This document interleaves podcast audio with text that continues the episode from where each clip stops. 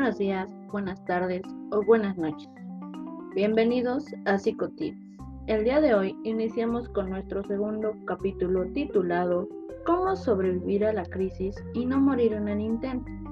Mi nombre es Beatriz Adriana Pérez Rivera y espero que se encuentren muy bien y tengan un excelente día. Sin más por el momento, comenzamos. En este capítulo se abordarán las complicaciones de no tratar adecuadamente la crisis psicológica en caso de desastre y de su enfrentamiento. Recordemos que una crisis es una situación temporal, sin embargo, si no la tratamos como se debe, puede haber complicaciones más adelante. Todo esto va a depender de la situación o del entorno en donde se derivó. La crisis puede provocar un trauma, y más adelante un trastorno de estrés postraumático. Pero se preguntarán, ¿y eso qué es? Bueno, en este capítulo lo hablaremos. Para empezar, debemos saber qué es un trauma psicológico. Para ello, vamos a retomar la definición del médico vienés Joseph Breuer, con colaboración del padre del psicoanálisis Sigmund Freud, en sus estudios sobre la histeria en 1895. Él mencionaba que un trauma es cualquier situación con un riesgo de daño físico, emocional o grave. Con esto, consideremos entonces que un trauma es cualquier situación que nos encontremos expuestos en el entorno, con un riesgo de daño físico o emocional grave. Recordemos que surge de manera repentina o inesperada, a lo cual nos lleva a no saber reaccionar adecuadamente, ya que excede nuestra capacidad para resolver el manejo de problemas. Las divisiones de los traumas pueden depender de las acciones que nos hayan desencadenado. Pueden ser traumas relacionados desde la infancia, violencia, el duelo, desastres naturales, etc. Así que con esto sabemos que si tenemos un bloqueo de no poder recordar algunas partes de nuestro desarrollo desde que nacimos a esta edad significa que llegamos a sufrir un trauma y que nuestra conciencia lo está reprimiendo. Interesante, ¿no? ¿Cuántos traumas tendremos cada quien? Ahora bien, como sabremos, ¿cómo nos vamos a dar cuenta que tenemos un trauma sin resolver? Bueno, los síntomas para identificarlos son los siguientes insomnio y pesadillas. Digamos que pasamos por un accidente o un desastre natural o aquella situación desencadenada por el entorno de forma negativa. Nos llegaría ya sea a quitar el sueño en días posteriores del accidente o a llevarnos a soñar con el suceso todos los días. También contamos con el síntoma de irritabilidad, que es nos vamos a encontrar en un estado de ánimo en el cual nuestro temperamento va a ser muy explosivo y nos llega a molestar o enojar fácilmente. Creo que todos hemos vivido algo así, ¿cierto? Que nos hablan y queremos desaparecerlos con la mirada, solo por hablarnos. Aquí la pregunta sería, ¿a ustedes qué tan seguido les pasa eso? Ansiedad o nerviosismo es el tercer síntoma, junto con el miedo y la confusión. También algunas veces llegamos a tener, en algunas situaciones, la sensación de culpa y de vergüenza. Si nosotros fuimos los causantes de ese desastre o acontecimiento. Y por último, pero no menos importante, una indiferencia emocional que es cuando demostramos ya sea una ausencia total de rechazo o de agrado hacia una persona, objeto o circunstancia. Digamos que no nos produce emoción. Tal vez podría conocerse como malesmadrismo, o que no tenemos sentimiento, o que de plano nos han lastimado demasiado, como que ya lo cerramos. Bueno, es eso. ¿Se puede llegar a prevenir el trauma? A decir verdad no es posible porque es un hecho externo de nosotros que lo desencadena y siempre va a ocurrir de manera repentina o inesperada, aunque el tratamiento de este trauma va a ser clave para frenar su desarrollo. Ahora bien, se preguntarán, ¿Qué hago para curarme de mi crisis y que no se vuelva un trauma psicológico? Bien, les daré una técnica que les servirá para poder trabajar sus crisis y no morir en el interno.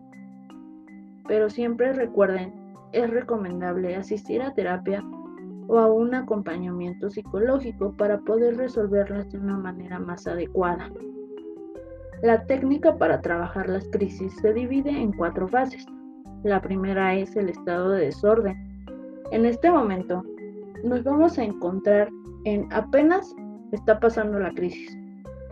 Vamos a romper en llanto, sufrimos angustia, gritos, tal vez hasta lamentos por lo sucedido. Pero siempre vamos a ver esas reacciones, tanto en nosotros como en los que nos rodean, si se encuentran en esa situación. Hasta en algunos casos puede provocar desmayos. Pero también podemos llegar a conocer el famoso nudo en la garganta, el tener tantas ganas de llorar y que no puedan, el dolor de cabeza. Bueno, estas etapas son recurrentes en un estado de desorden. En la segunda fase es un mecanismo de defensa. Pero para iniciar, ¿qué es un mecanismo de defensa? Bueno, un mecanismo de defensa son los procesos automáticos para proteger al yo, a lo cual, con esta definición, llegamos a entender que un mecanismo son aquellas acciones psicológicas que buscan reducir las inminentes manifestaciones peligrosas del individuo. Entonces, sabiendo esto, ya podemos pasar a la fase 2, que es un mecanismo de defensa de negación, el cual es, es un mecanismo que se basa en negar el dolor u otros sentimientos de desagrado. Ejemplo, negar que te dolió, aunque te estés muriendo por dentro, pero tratar de suprimir tus emociones. ¿Y a quién no le ha pasado? Cuando, y de hecho llega a pasar seguido, si lo piensas, cuando la persona que te gusta te dice, no, no me gustas, tú solamente le puedes decir, ah, ya sabía, no me dolió, y al final te está doliendo y te estás rompiendo. Pero no le vas a dar esa satisfacción de verte de que te dolió. Eso es un mecanismo de defensa, de negación. Y llega a doler, ¿cierto?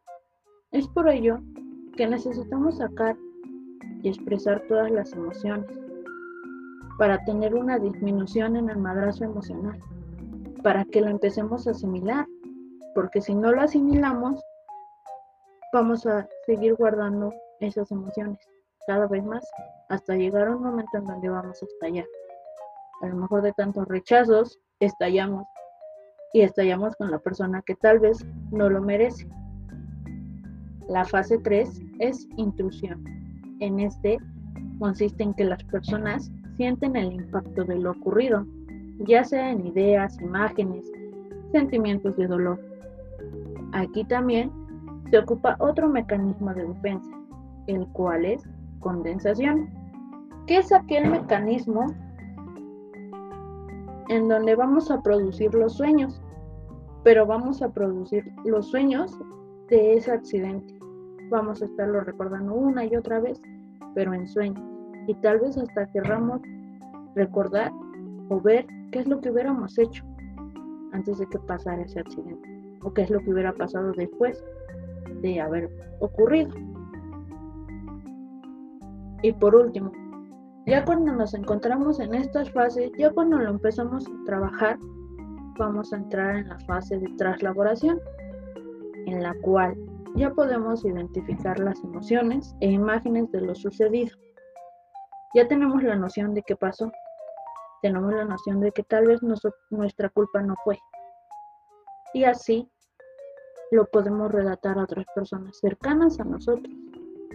Esta fase puede servir como un desahogo emocional, ya que vas asimilando la situación poco a poco y lo vas sacando hasta sentirse mejor. Tal vez el contar la historia de tu ex mil veces te ayude a un desahogo emocional porque no te quedaste con las ganas de decir todo lo que pensabas por contar la historia. Normalmente Esto lo realiza la persona más apegada a la crisis. Lo vamos a contar una y otra vez.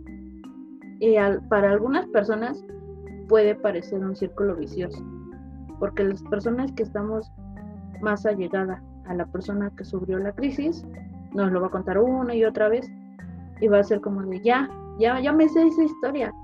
Sí, pero es liberador para ellos y es liberador para nosotros cuando nos sucede al revés. Cuando otra vez le, volvemos a hablar a nuestro ex, le decimos, no, es que mira, y que la canción es liberador, llega a haber un desahogo emocional. Sin embargo, si volvemos a repetir todas las fases junto con una afectación a nivel social, personal, laboral, nos puede volver patológicos. Es decir, si contamos la historia una y otra vez, pero volvemos a llorar, a gritar, a lamentarnos y a soñarlo, bueno, esto nos llega a tener afectaciones en el desarrollo y nos puede volver patológico. Así que tengan cuidado. Entonces sí, suena difícil y hasta complejo, pero cuando empezamos a trabajarlo poco a poco, se pueden salir de todas las crisis. Recuerden, todo es temporal y de cada crisis pueden sacar una oportunidad, solo es cuestión de que lo sepan manejar. Cuando se sientan tristes o cuando tengan otra emoción, disfrútenla, respiren hondo y sigan adelante, porque la vida sigue y esa no se detiene hasta que nos morimos. Recuerden, hay muchas personas que están asustados por ver nuestro potencial y nosotros seguimos dudando de que sí realmente podemos hacerlo. Y con esto me despido.